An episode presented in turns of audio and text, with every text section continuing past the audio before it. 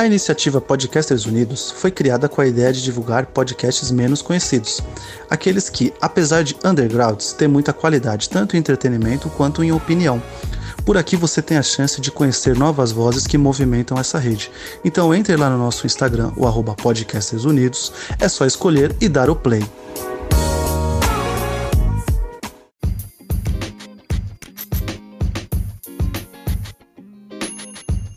Olá, matriarcas! Tudo bem com vocês? Mais uma vez estamos por aqui gravando o episódio de número 3. Nem acredito que a gente já está gravando esse episódio, pra gente é muita emoção. Mais uma vez a Antonielle falando com vocês num tema um pouco difícil hoje, né, Yasmin? Olá, matriarcas! Sim, olá, Antonielle. Sempre um prazer imenso estar aqui falando com você.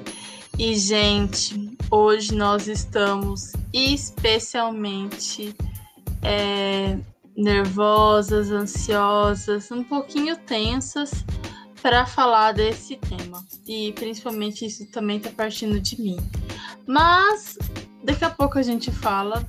É, quero deixar aqui para vocês o meu maravilhoso olá e eu espero que vocês tenham se divertido e deliciado com o episódio passado. É isso aí, Yasmin. A gente sempre vai trazer de uma forma irreverente, desconstruída, assuntos que não são só tabus, mas são difíceis de lidar mesmo, tanto para nós quanto para os ouvintes. É, inclusive, eu adiantando aqui, recebi alguns feedbacks do episódio anterior, já de pessoas que perceberam que o tema ia ser de relacionamentos abusivos, e essas pessoas falaram: olha, eu tenho um pouco de dificuldade em falar sobre isso, um pouco de vergonha de falar sobre isso e tal. Para mim, é, ainda é um tema muito difícil. E mais do que nunca, eu acho que é por isso que é importante a gente falar, né, sobre essas coisas, porque outras pessoas que estão nos ouvindo podem precisar também desse acolhimento, desse pertencimento a um grupo. Tipo, olha, não foi você que foi culpada. Isso acontece com várias pessoas. E tem todo um sistema em volta disso para acontecer. E o tema é relacionamento abusivo. É disso que a gente vai falar. E espero que a gente possa compartilhar com vocês as nossas dores, né, Yasmin? É, e uma coisa que você, Antonelli, falou agora, né? Que muitas vezes a gente acha que é, nós somos as culpadas. E isso é muito doido, porque tem muita gente que fala, fala isso, mas na, na, na, na prática, né? Espero que você não tenha estado sendo confusa, doidíssimo. Mas na prática, as coisas elas são muito muito estranhas, né? E eu vou falar que essa, essas coisas elas me tocam especialmente eu me achei culpada do meu relacionamento, do meu relacionamento abusivo, por exemplo, foi eu ter achado que eu despertava no meu companheiro, ex-companheiro, é, sentimentos e transtornos psicológicos a ponto dele ser abusivo. Né? Dessa forma que a culpa ela vem. E o que a gente vai falar muito é que o relacionamento abusivo é um problema social né? E quando nós sentimos isso e nós vivemos isso, é, todo mundo ali tá, tá disparando gatilhos e movimentando, é, engendrando. Como é que a gente fala? É, tô pensando num relógio aqui que, que tem várias, várias coisinhas para funcionar. A gente tá é, mexendo com uma máquina que é social mesmo. E, o relacionamento abusivo é uma patologia social e ele é um pro problema estrutural que fala muito e também o machismo estrutural que nós vivemos e que nós tanto pontuamos aqui, né, Antonella? Então, você estava comentando da questão de que às vezes as mulheres se sentem muito culpadas, né? Principalmente as mulheres, porque principalmente nos relacionamentos héteros, isso acontece mais nos relacionamentos é, padrões heteronormativos, mais tradicionais, principalmente, né? E existe toda uma engrenagem, que acho que é a palavra que você estava buscando, que você visualizou os reloginhos, né? Exatamente. Existe toda uma engrenagem por trás desses acontecimentos. E é por isso que a gente sempre frisa muito que não se pode botar a culpa na vítima em situações assim, principalmente essas de abuso, violência, porque a gente está falando de algo que já vem construído, enraizado nas pessoas desde os primórdios, desde de quando a construção do gênero dela vai sendo feito, quando ela ainda é uma criança, que ela aprende que mulheres devem fazer tais coisas e homens fazem tais coisas, né? Já vem por aí. E você vai levar com, com você tudo isso para dentro do relacionamento quando você tem um relacionamento amoroso com alguém. E o homem, a heteronormatividade, ela tem um padrão histórico que é construído e o homem hétero, ele, ele é educado historicamente, socialmente, muitas vezes nesse padrão abusador. E ontem eu comentei com um, cara que foi todo homem é um potencial abusador. Mas não é que todo homem é um abusador, mas todo homem tem um potencial para isso. Né? Então a gente vai estar falando de abusos que principalmente ocorrem por essa figura masculina que é historicamente construída, que é construído na no, no, no enrudecimento, assim, de que o homem não tem sentimento, de que o homem não chora, de que a mulher, o homem tem que deixar a mulher subestimada mesmo. São esses tipos de coisas que os homens héteros acabam refazendo sem nem perceber. Mas a gente também vai falar de relacionamentos abusivos que ocorrem em relações homoafetivas, sejam eles de homens pra, com homens e com mulheres com mulheres, ou homens, mulheres e mulheres, trisais, que a gente adora também. Mas nada está livre de um relacionamento. Exatamente, muito bem colocada a sua fala agora, principalmente porque a gente está aqui para lembrar o seguinte: hoje a gente toca nesses assuntos que os relacionamentos abusivos não acontecem só entre relacionamentos amorosos onde existe uma relação de amorosidade, de romance. Mas pode acontecer entre você e sua amiga, entre você e seus pais, entre você e sua irmã, entre você e uma tia, um primo, porque a gente está analisando melhor o que que é que te faz mal. É isso que eu acho que tem que ficar claro. Para mim, hoje é isso que diferencia o antes do agora. Hoje, as pessoas analisam melhor que, aquilo que faz mal para ela. Todos aqueles momentos que ela não quer viver de novo, porque ela sabe que causou ali um mal-estar, um desconforto, uma ruptura e que não fez bem. No fim é isso, não fez bem. Muitas vezes você tem relações com seus familiares que você identifica como tóxicas, como abusivas, que são pessoas que estão te manipulando, estão te fazendo fazer algo que você não queira ou ser alguém que você não é. E isso tudo é abusivo, é tóxico, não faz bem. E tudo aquilo que não te faz bem, você tem que eliminar da sua vida. Você tem que se desfazer. É mais isso mesmo que a gente está tratando. Então, não é que a gente. A gente vai relatar aqui algumas experiências nossas, né? Que a gente passou, que são mais relacionadas aos romances que a gente viveu em relações heteronormativas padrões. Mas se a gente for entrar nesse campo de outras relações tóxicas, né? A gente vai levar uns três dias só conversando, né, Yasmin? Daniela, uma coisa que você falou agora, né, que, que, que foi muito, muito, muito importante, que é o superar e o falar. É, nada que te faz mal você pode ter. E o primeiro passo para se livrar das coisas que te fazem mal é falar. E por isso estamos aqui, lindas, maravilhosas, para falar, para fazer terapia via podcast, para discutir, bebendo cerveja. E a gente bebendo quer ouvir. e a gente quer ouvir também sobre isso. E uma coisa também que eu quero dizer, né, que você pontuou agora, Antonelli, mas que que era, uma, que é também puxando um nexo do que eu estava falando, né? Que tantos relacionamentos abusivos, eles não são só de, de amorosos, eles podem também ser amizade, pode ser com seu pai, com sua mãe. E, e, e assim, nós mulheres também ocorre, a gente abusiva e a gente tem que refletir quando que a gente vai estar tá, tá sendo abusiva, né? Talvez reproduzindo uma construção social, uma coisa foi, foi ensinado como normal.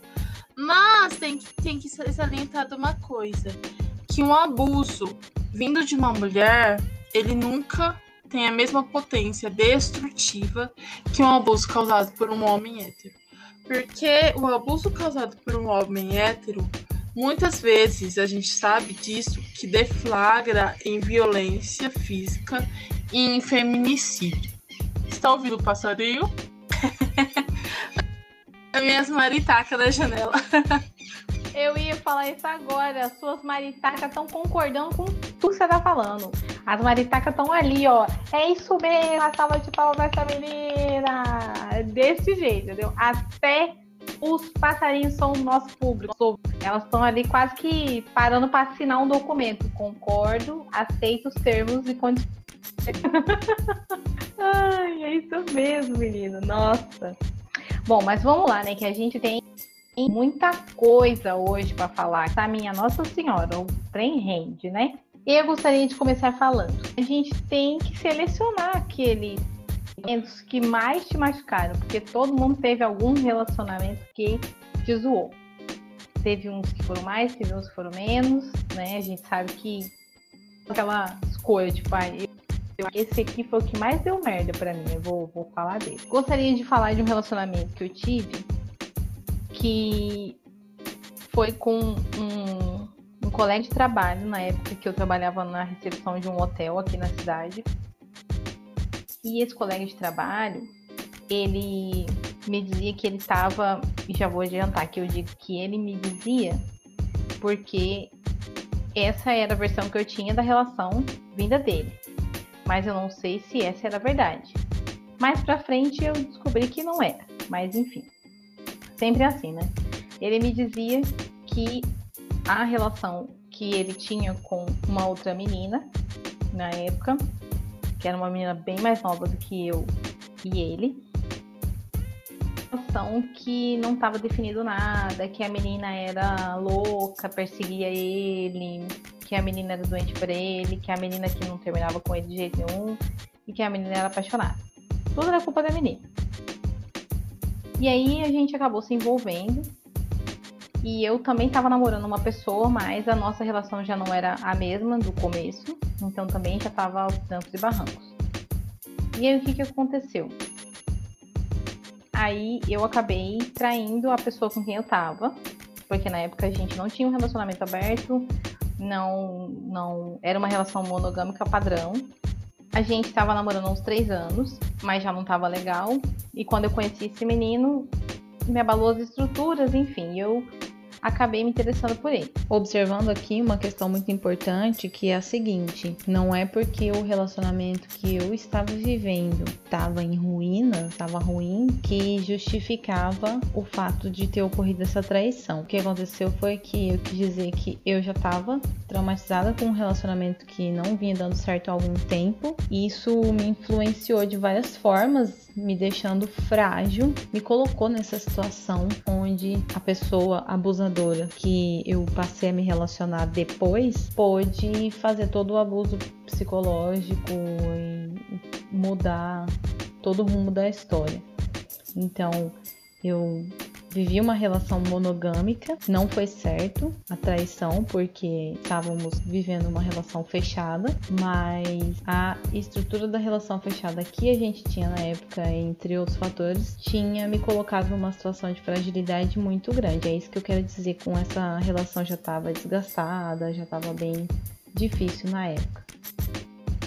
Mas foi uma relação muito ruim e eu chamo essa relação de não abusiva e sim tóxica, porque do meu ponto de vista, ela era uma relação que me influenciava negativamente a fazer coisas que não era o que ele falava para eu fazer, mas sim o que ele deixava eu pensando que eu devia fazer ou não. Então era tóxico nesse sentido, porque ele me contaminava com a opinião dele, sem eu perceber ao certo o que é que estava acontecendo por estar muito apaixonada pela pessoa.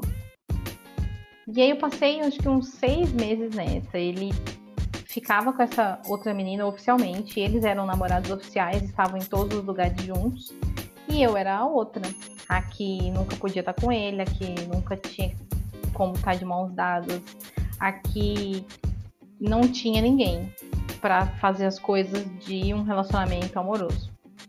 E aí a parte ruim é que quando eu não estava com ele e eu agia como uma pessoa solteira, uma pessoa que podia ficar com quem quisesse, dançar com quem quisesse, ele fazia escândalos.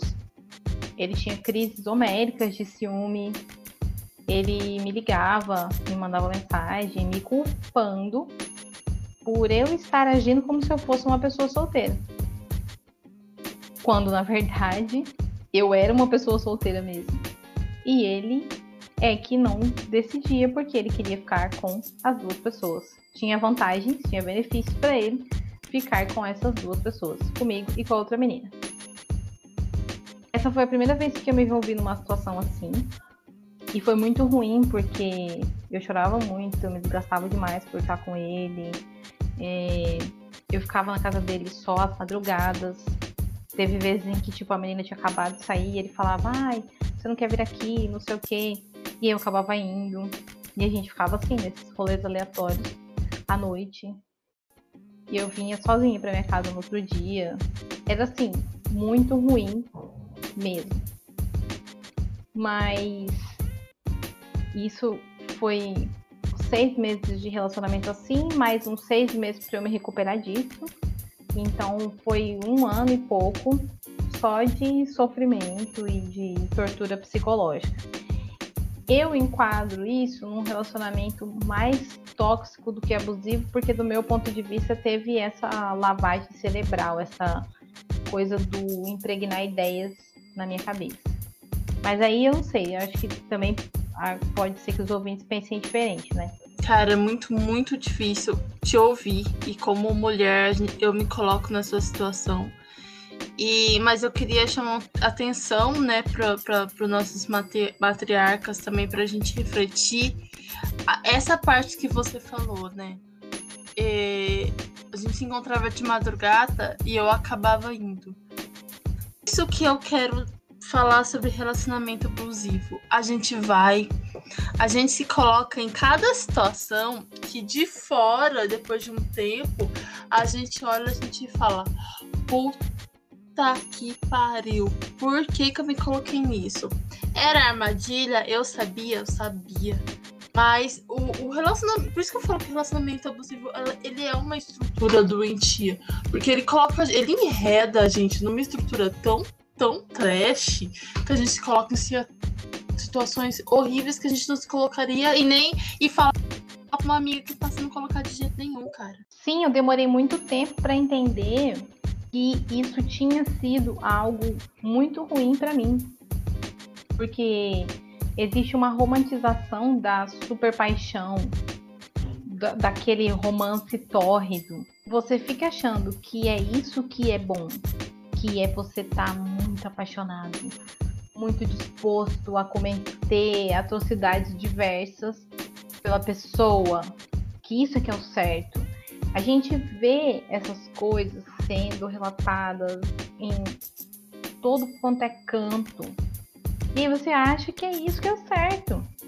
Ai, o amor é divino, o amor é transcendental. E aí você vai vendo que, tipo, na realidade, na prática, não é assim. Cara, sim. Gente, eu, eu sou.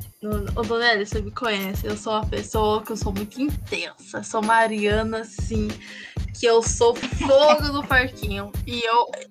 Fogo no parquinho. E eu tô aprendendo a duras penas sobre essa lição, a romantização do amor tórrido e da paixão alucinante.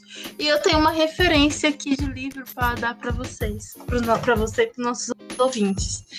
E tem um livro que chama tem um livro que chama Intimidade, os ensinamentos africanos sobre sobre se relacionar. É da, da filósofa Sobon Fusomé ela é africana de um lugar que chama Burkina Faso. Chamava antes da, de ser independente.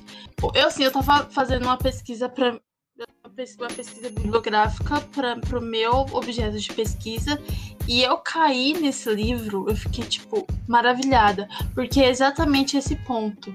A romantização do amor tórrido e que, na prática, ele não leva a lugar nenhum.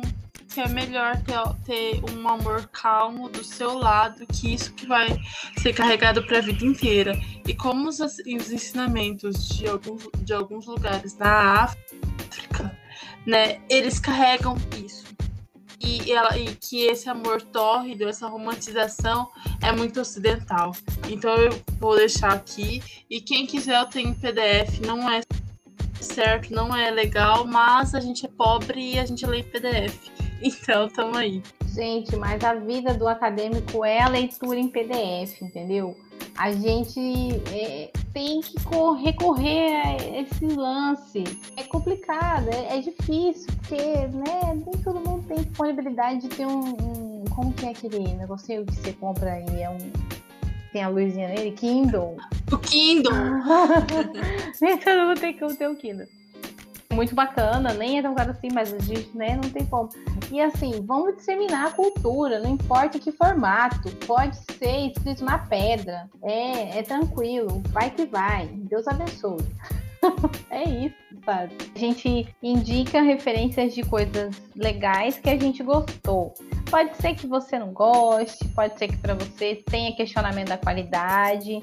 E se você achar isso, você manda pra gente nas nossas redes sociais olha, esse material que você achou, fulano e fulana, Antoniela e Yasmin, não é de boa qualidade, esse autor é questionável. Ah, então vamos aprender. Gente, a Ana Maria Braga essa semana soltou vídeo falando que ela está aprendendo ainda. Que ela aprendeu o que, que é o preconceito, o racismo reverso. Imagina se a gente não tem condição. Olha, quando a, quando a Ana Maria Braga me solta aquela de racismo reverso Mano, gente! E assim, né? Mas ela se retratou, né? Mas ela se retratou. E, Antonielli, continue contando as suas experiências que a gente quer ouvir. Quer ouvir você falando sobre isso. Ai, menina. Essas coisas é assim mesmo. Sei lá, eu acho que eu escolhi essa experiência para relatar porque ela foi um divisor de águas no meu aprendizado como pessoa, sabe? Do período em que eu vivenciei isso para quem eu sou hoje, eu entendi baseando nessa situação que eu passei. E eu não acho que a gente tenha que ficar passando por situações traumáticas para se construir em alguém. Eu, eu já eu acompanho muita coisa da doutrina espírita, apesar de ser um bandista hoje em dia. Mas eu já li muita coisa da doutrina espírita que fala sobre o ser humano precisar aprender muito a partir de sofrimento, que a gente é o resultado das nossas experiências mais das negativas do que das positivas. Mas também fala-se muito sobre tipos de pessoas que aprendem a partir de suas próprias experiências e tipos de pessoas que aprendem a partir da observação da experiência dos outros. E você pode ser as duas pessoas. Nada diz o contrário. No meu caso, essa vivência, e eu tenho certeza que tem uma amiga minha que vai ouvir esse podcast, que vai lembrar de que história é essa, porque ela passou comigo cada segundo desse momento. Ela lembra muito bem de quantas vezes eu dizia para ela: "Ah, mas ele tá trabalhando comigo e a gente se pega lá e depois ele vai e fica com a menina nas festas e ele assume ela como namorada e não sei o que e tal". Ela, eu tenho certeza que ela vai compreender bem e vai lembrar bem que isso realmente foi um divisor de águas na minha vida, porque depois disso que eu passei, eu consegui, sei lá, interpretar melhor os meus sentimentos de quando eu estava desconfortável diante de uma situação, de uma atitude, num próximo relacionamento amoroso. E também pude entender aquilo que eu realmente queria, Porque quando eu entrei nesse relacionamento, eu era muito imatura. E eu não tinha uma noção também do que eu queria. O que não justifica o abuso, obviamente. Mas facilitou para a pessoa entrar na minha mente, sabe? Acho que mais ou menos isso. Não sei se falei exatamente o que, que é a ideia, mas é alguma coisa assim. Antonielli tá assim, eu tô me segurando, porque é. Gente, é uma coisa impressionante como eu sento para conversar com todas as minhas amigas e elas têm histórias de relacionamento abusivo para me retratar, para me me retratar, para me contar, e a gente percebe o quanto elas são machucadas com isso. Eu sou um saco de merda, eu sou toda cagada. E quem, quem me conhece sabe que eu sou toda machucada e eu tenho muita dó de quem resolve se, se aventurar, se envolver comigo. Mas, assim, no sentido de. É complicado. E esse, esse episódio está sendo para mim também uma, uma aula de terapia, assim. Uma sessão de terapia muito, muito, muito complexa, muito complicada. É assim, a minha, a minha história de, de relacionamento abusivo, Fia, dá-lhe terapia, né? Eu faço terapia até hoje para conseguir né, ter passado por cima e não só, só terapia, mas dar-lhe cerveja, cigarro, festa e rock and roll, porque foi foda. Mas é assim, né? Porque eu, eu reflito muito nas coisas também, né? E eu me mudei muito a partir disso. É assim, ele é uma ele é uma pessoa que ele tem os seus próprios problemas psicológicos, assim como eu tenho os meus problemas. E eu não vou falar muito do, do papel dele, mas eu vou falar uma coisa que é muito importante, mas é que depois das minhas terapias eu fui chegando à conclusão que nós fomos mutuamente abusivos, né? E eu me coloquei numa situação abusiva, numa situação de ser abusada psicologicamente. E ele, pelo patriarcalismo, pelas coisas que ele aprendeu, pelas coisas que ele vivenciou, e, e um cara de esquerda que falava muito sobre desconstrução e acabava caindo naquelas mesmas coisas que ele dizia que tinha que desconstruir. E foi muito muito terapia, né? E eu quero dizer muito sobre o que isso me deixou. Porque quem vive um relacionamento abusivo, né? Isso é importante a gente dizer, que quem vive esse relacionamento psicológico, a gente tem uma estrutura psicológica de relacionamento abusivo. Então, quando, depois que eu saí, né, eu fazendo minhas terapias, eu comecei a perceber a dificuldade que eu tinha para estar em relacionamentos que não eram abusivos. Por isso que às vezes a gente conhece uma pessoa que viu uma coisa abusiva e a gente fala assim: ah, mas vocês só se envolvem em relacionamentos abusivos.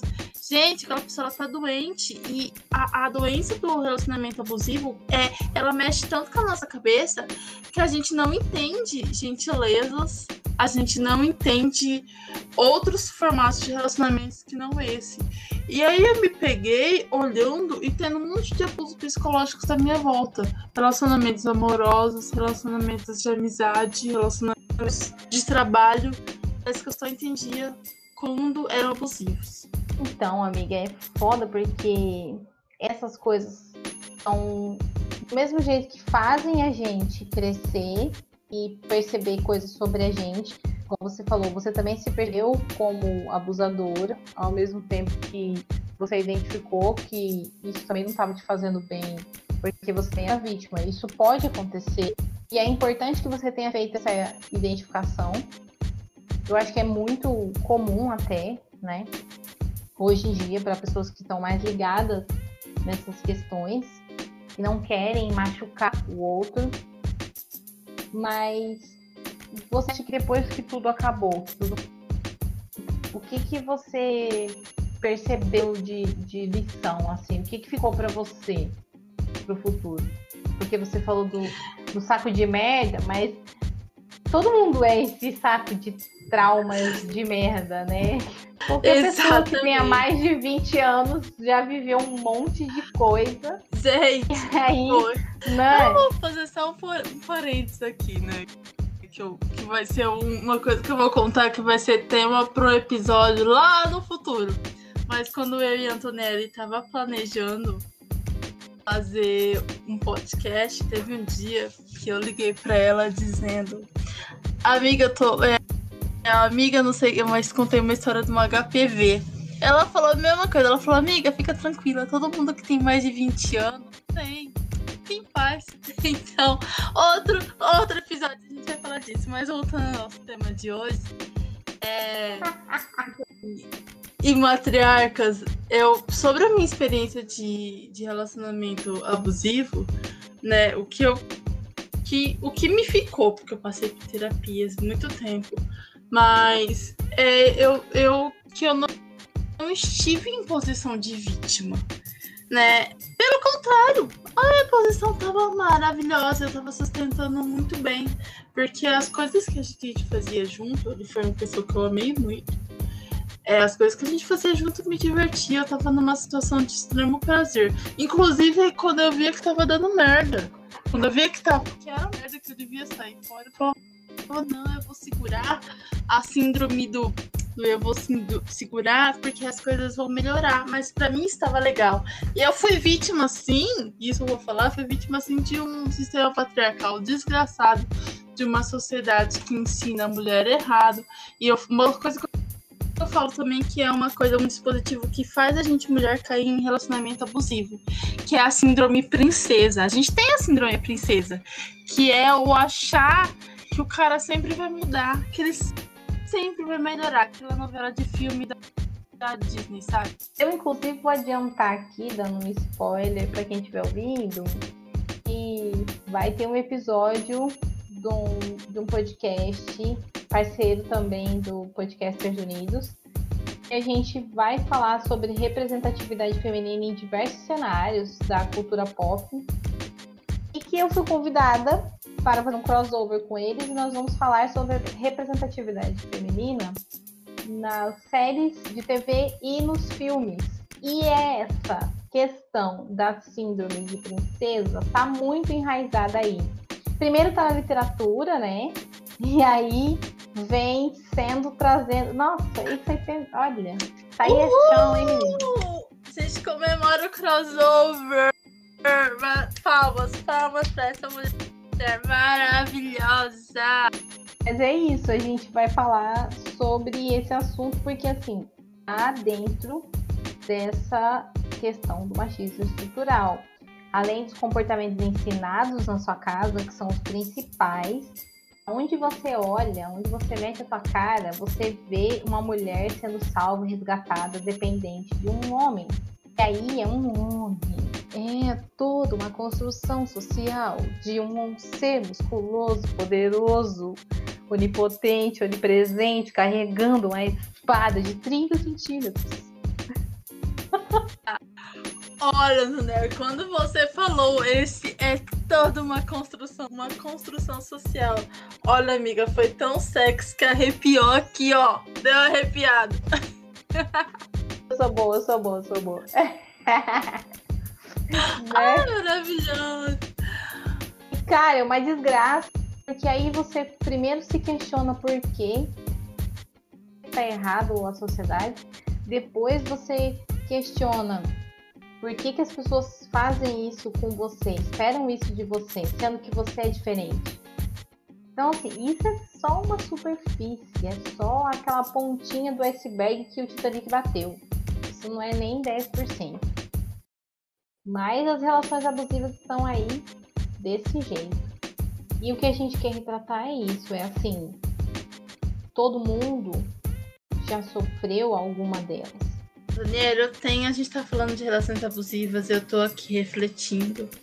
E, gente, eu sou a dona das perguntas vocês me conhecem pessoalmente, você vai saber que qualquer coisa que você fala, fala, olha, eu tenho uma pergunta para fazer para você. então, na verdade, Daniela, eu tenho duas perguntas. Vamos para a entrevista de Sororal. É, primeiro, eu vou querer perguntar para você, é, assim, é, se você acha que todo relacionamento é abusivo. Que assim, porque assim, na, na nossa sociedade atual, a, a gente a gente tem, né, duas pessoas que vão se relacionar, ou mais até, mas normalmente são duas pessoas, que têm sistemas de valores próprios, culturas, histórias, etc. Que quando elas vão se relacionar, vai começar um jogo de de, de colocar quem tá certo na, em determinadas situações. Por exemplo, eu e você, Antônia, nós estamos nos relacionando e a gente tem determinado problema. E você vai dizer, não, isso é o certo a fazer. E eu vou dizer, não, Antônia, isso é o certo a fazer. Esse é um jogo de certezas. E todo relacionamento ele passa por vários desses jogos, né? Da gente tentando colocar uma certeza sobre a outra. E isso acaba um abuso psicológico. Você acha que assim todo relacionamento no formato monogâmico é abusivo? Essa é uma pergunta bem intrincada, minha senhora. Mas vamos lá. Todo relacionamento, e eu sou uma pessoa muito da lógica e da racionalidade. Então, no raciocínio lógico, a gente trabalha com esse sistema, essa palavra para todo, é todo, 100% eu não acho que todo relacionamento vai ser né, abusivo, como você colocou. Eu gosto de trabalhar com assim, a ideia de que sempre existe uma exceção à regra. Eu acredito que depende muito das pessoas. Eu sou uma pessoa que gosta de lidar com pessoas, de que, que gosta de se relacionar com as pessoas, de todos os modos. Apesar de às vezes a gente estar tá cansado, né? Igual o Atila na live dele. Mas a gente gosta de estar tá interagindo. E a interação com o ser humano depende de você entender as particularidades. Que cada indivíduo é carregado por uma experiência. Então, eu não acho que todos os relacionamentos serão abusivos, mas que a maior parte deles vai ter algum sistema ali de relação de lugares de certeza, como você falou, por conta das nossas próprias experiências e criações individuais. O que as pessoas precisam praticar para tornar essas relações menos desgastantes é o diálogo aberto, é você ser honesto e não criar expectativas em cima daquele outro ser com quem você está se relacionando. Ah, muito fácil. A partir de hoje não criarei expectativas. Não, né, gente? Não é assim também, né? Eu quero dizer no sentido de aquilo que você puder racionalizar sobre, pensar, bom, peraí, isso depende de mim? Não.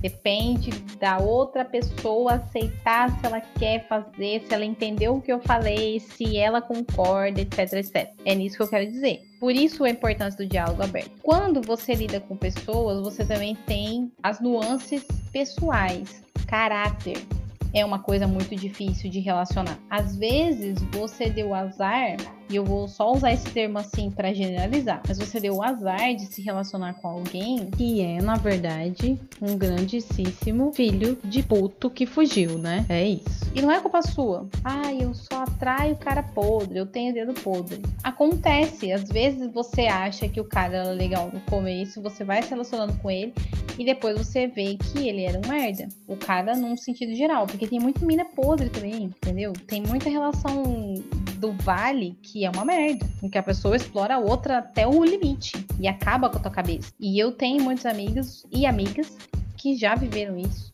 e já relataram essas coisas. Mas mais uma vez, como a gente falou, né, acontece mais e é mais prejudicial nas relações heteronormativas padrão, porque o homem já vem do machismo estrutural para abusar da mulher. Uma coisa que você falou agora, né?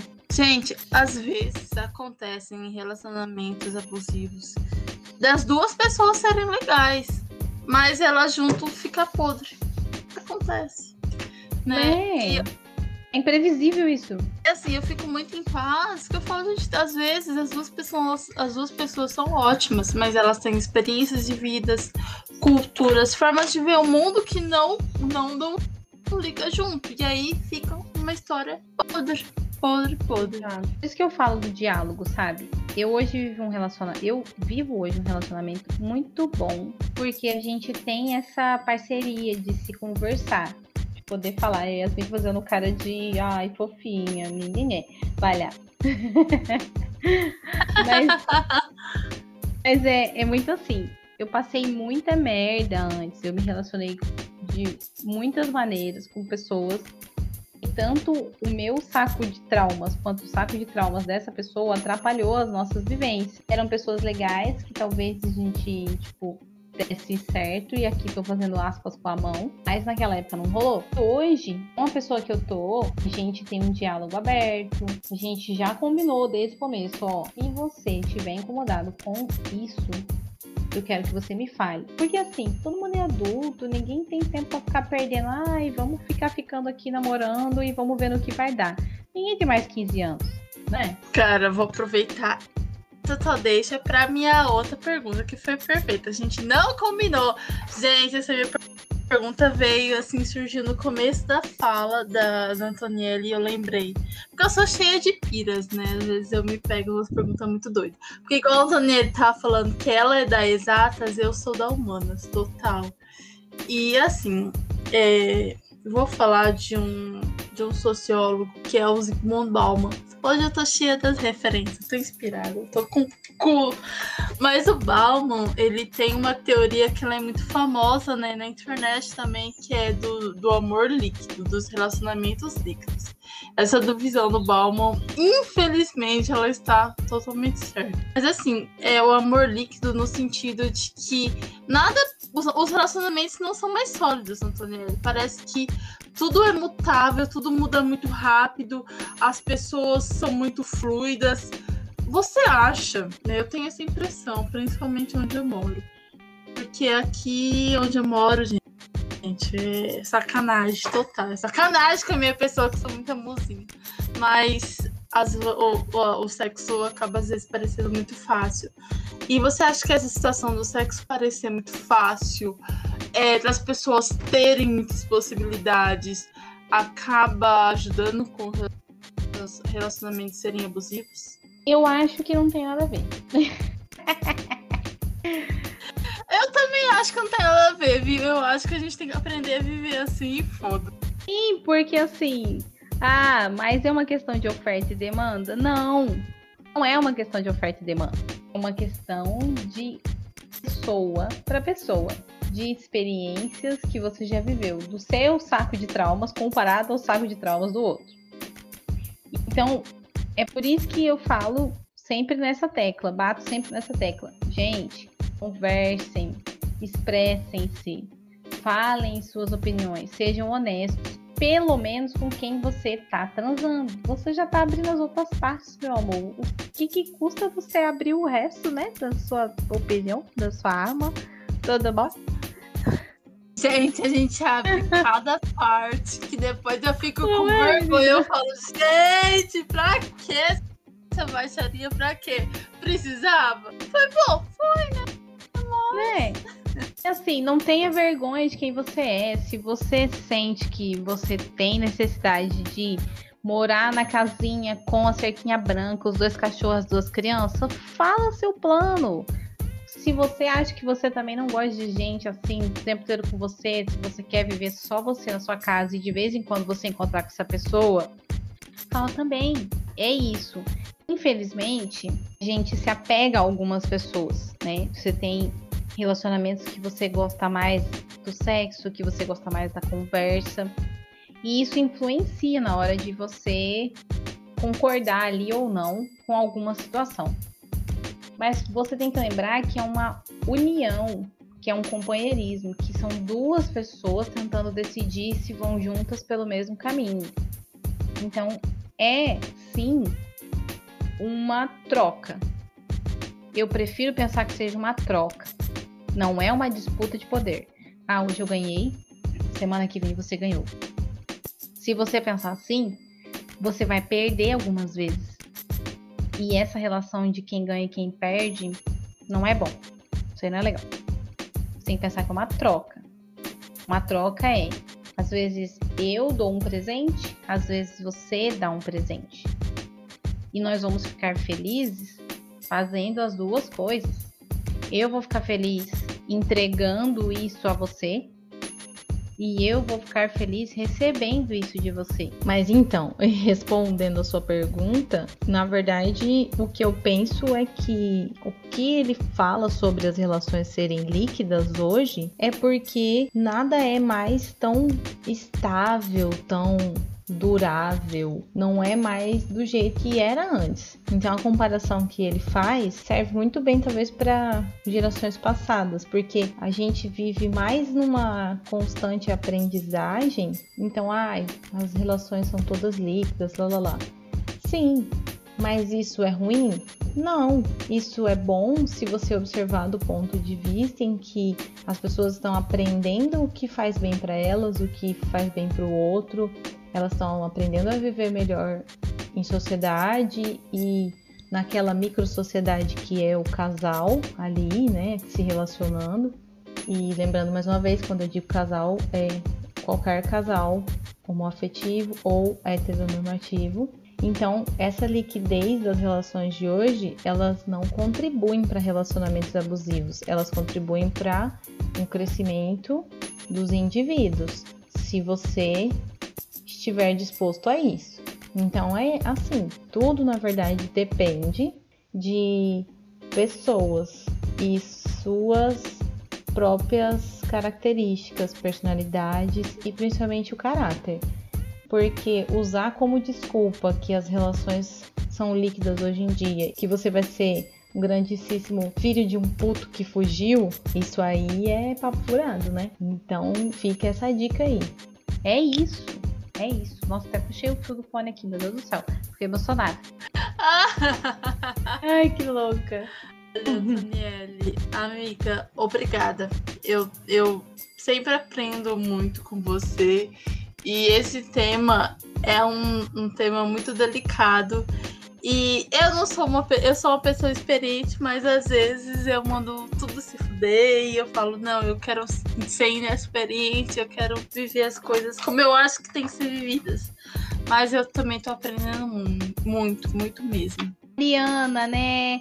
Ariana, primeiro signo do zodíaco, aquela coisa de tipo, eu sou criança aqui, eu quero agora. É, cadê? Eu amo os arianos. O tempo é de todos os arianos. Mas porque é, é bem mesmo. isso. Eu quero agora sim, não interessa, me dá isso aqui, eu que quero do meu jeito, acabou. Ai, eu adoro essa identidade e essa força, essa garra dos arianos, arianas. Que é isso mesmo, entendeu?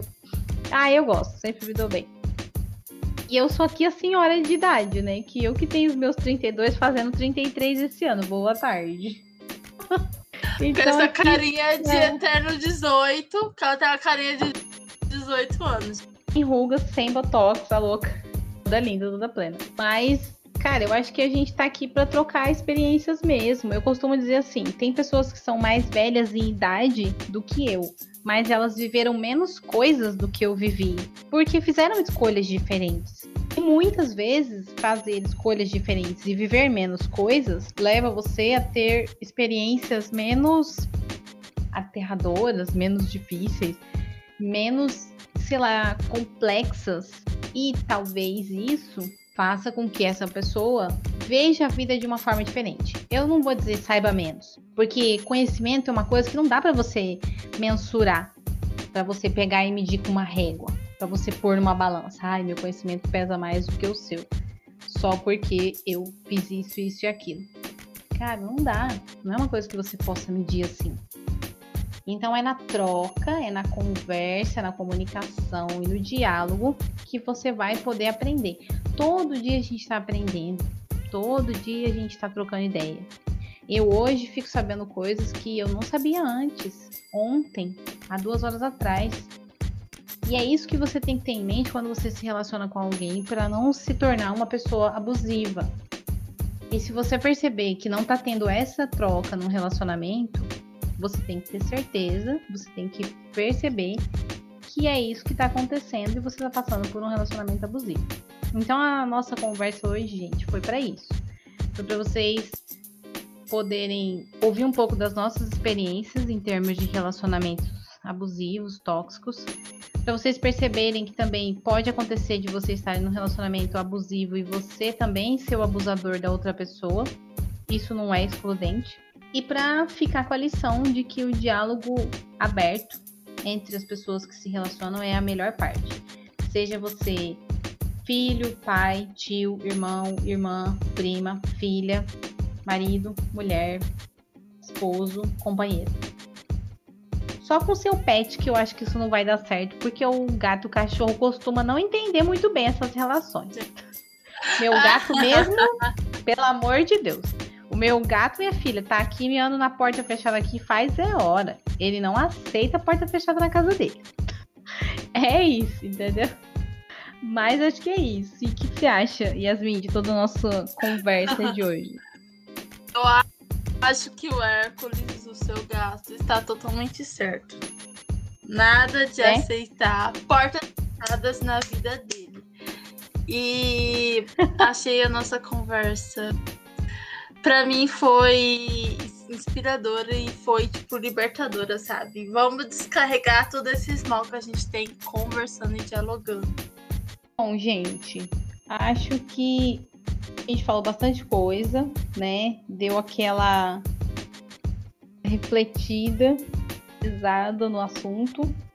Mas eu espero que vocês tenham sentido a vibe de acolhimento que ficou entre nós duas, passando essa vibe para vocês, essa energia boa para vocês, porque a gente quer ser uma rede de apoio de todas e todes os matriarcas, aqueles que já sofreram relacionamentos abusivos ou tóxicos ou que também se sentiram na posição de abusador, podem compartilhar com a gente nas nossas redes sociais, tá?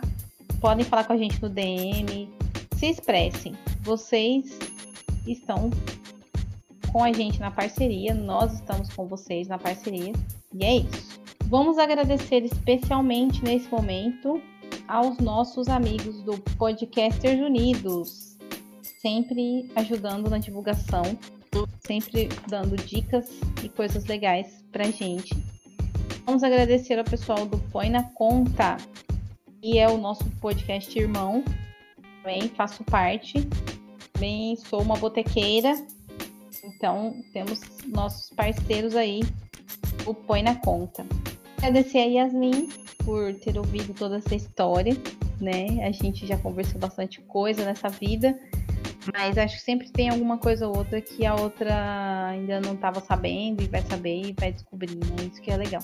Uhul! Palmas para os agradecimentos especiais a galera do Põe na Conta. Fica meu beijo também. E amiga, você sempre. E amizade é isso, né? A gente nunca vai saber tudo, da outra, vai desenterrar coisas e vamos lá. E eu também reitero todos os seus agradecimentos, mas eu vou deixar um agradecimento especial aos nossos amigos e amigas matriarcas que têm nos dado feeds desde o do primeiro episódio. Gente, a vocês que, de, que destinam alguns minutos pra, para os feeds, muito obrigado. Isso é muito importante para a gente saber a que ponto temos que discutir mais.